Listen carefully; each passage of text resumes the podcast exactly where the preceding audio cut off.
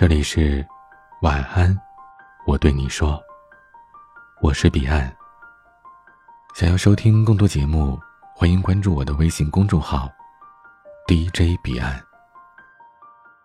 今晚分享的话题是：感谢这个微信新功能，我分手了。阿唐发现男朋友出轨了，原因是阿唐的闺蜜给她发了一张截图，里边是她男朋友在某篇公众号推文下的留言。他说：“我背着女朋友和另一个妹子在一起了，现在想和女朋友分手，不知道应该怎么开口。”因为朋友留言置顶的功能，就把这条消息给顶了上去，才让她的闺蜜发现了，并且截了图。阿唐看着这个截图愣了很久。不敢相信这种话是那个昨天还说着爱她的男朋友发出来的，最终两个人互删分手。过了几天，阿唐顶着两个肿得像金鱼泡的眼睛来找我。如果没有好友置顶就好了，说不定我们就不会因为这句话分手了。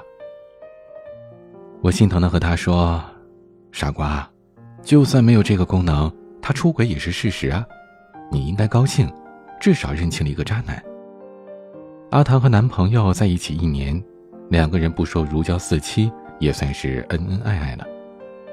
刚在一起的时候，缺乏安全感的她要求男朋友将她置顶星标改备注，手机指纹也要录入她的，因为她看的文章都在告诉她，微信的这些功能暴露了一个男人爱不爱你，搜索这三个字就能知道男生爱不爱你等等。男生当时痛快的接受了，而且信誓旦旦的对阿唐说：“相信我。”你在我心里是最重要的。除了给他想要的安全感之外，对方还是个情话 boy，平时对他嘘寒问暖，早安晚安从不缺席，还有无数次这辈子我认定你了。阿唐听了，感动的是一塌糊涂，一度觉得自己遇上了对的人，结果现实却赤裸裸的打脸了。阿唐问男朋友有没有出轨时，对方矢口否认。一脸受伤的阿唐：“怎么会这样想？好像阿唐才是那个无理取闹的人。”直到阿唐把截图甩给他看，男生才哑口无言。张爱玲曾经说：“人总是在接近幸福时倍感幸福，在幸福进行时却患得患失。”很多人喜欢用微信的功能来检验对方对自己的爱，但即使他将你置顶星标，你就会相信他绝对是爱你的吗？我不这么认为。微信置顶和星标都可以取消，备注也可以改回来。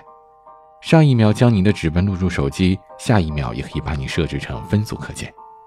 所以用微信的功能来测试男朋友、女朋友实在是不靠谱。因为喜欢你的人根本不需要去测试，而不喜欢的人，你就算测试得分是一百分，他该出轨还是会出轨。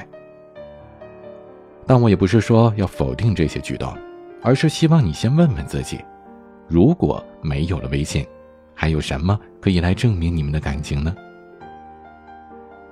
这些微信的新功能或许可以让你了解自己的感情状态，却不能指导你怎么谈好一场恋爱。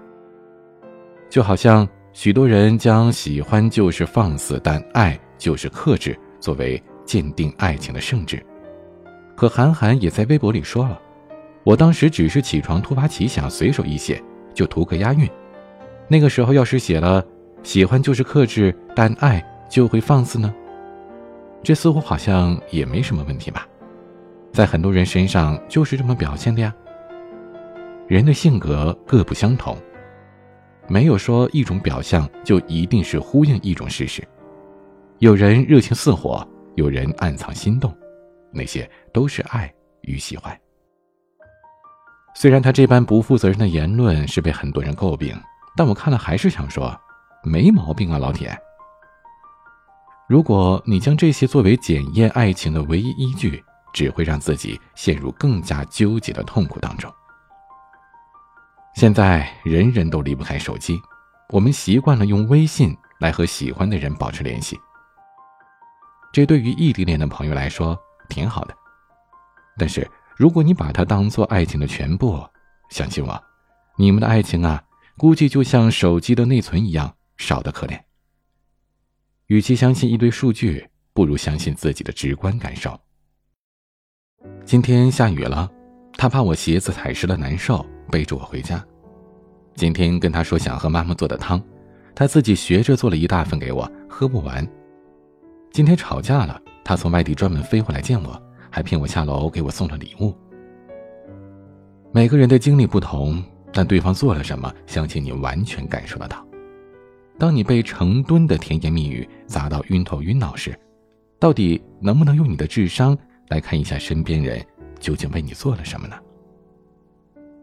其实，最好的情话不是我爱你，而是我会一直陪着你，你需要的时候，我都会在。只有切切实实的对你好，才是真的磨灭不去的铁证。永远不要失去对于爱情的真诚。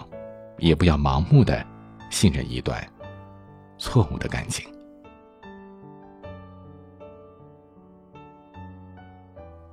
今天的玩曲是蔡健雅的《红色高跟鞋》。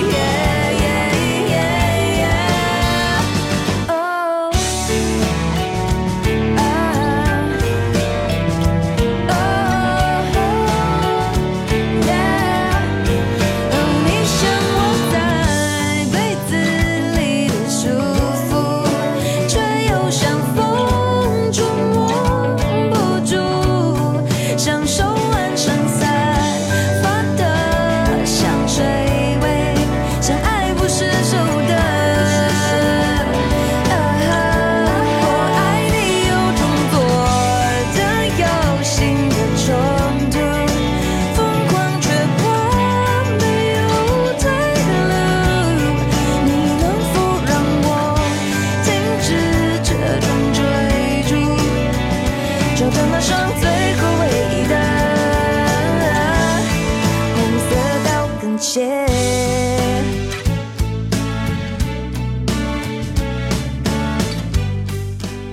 欢迎加入听友微信群，您可以添加管理员微信“彼岸家族”的全拼。我是彼岸，晚安。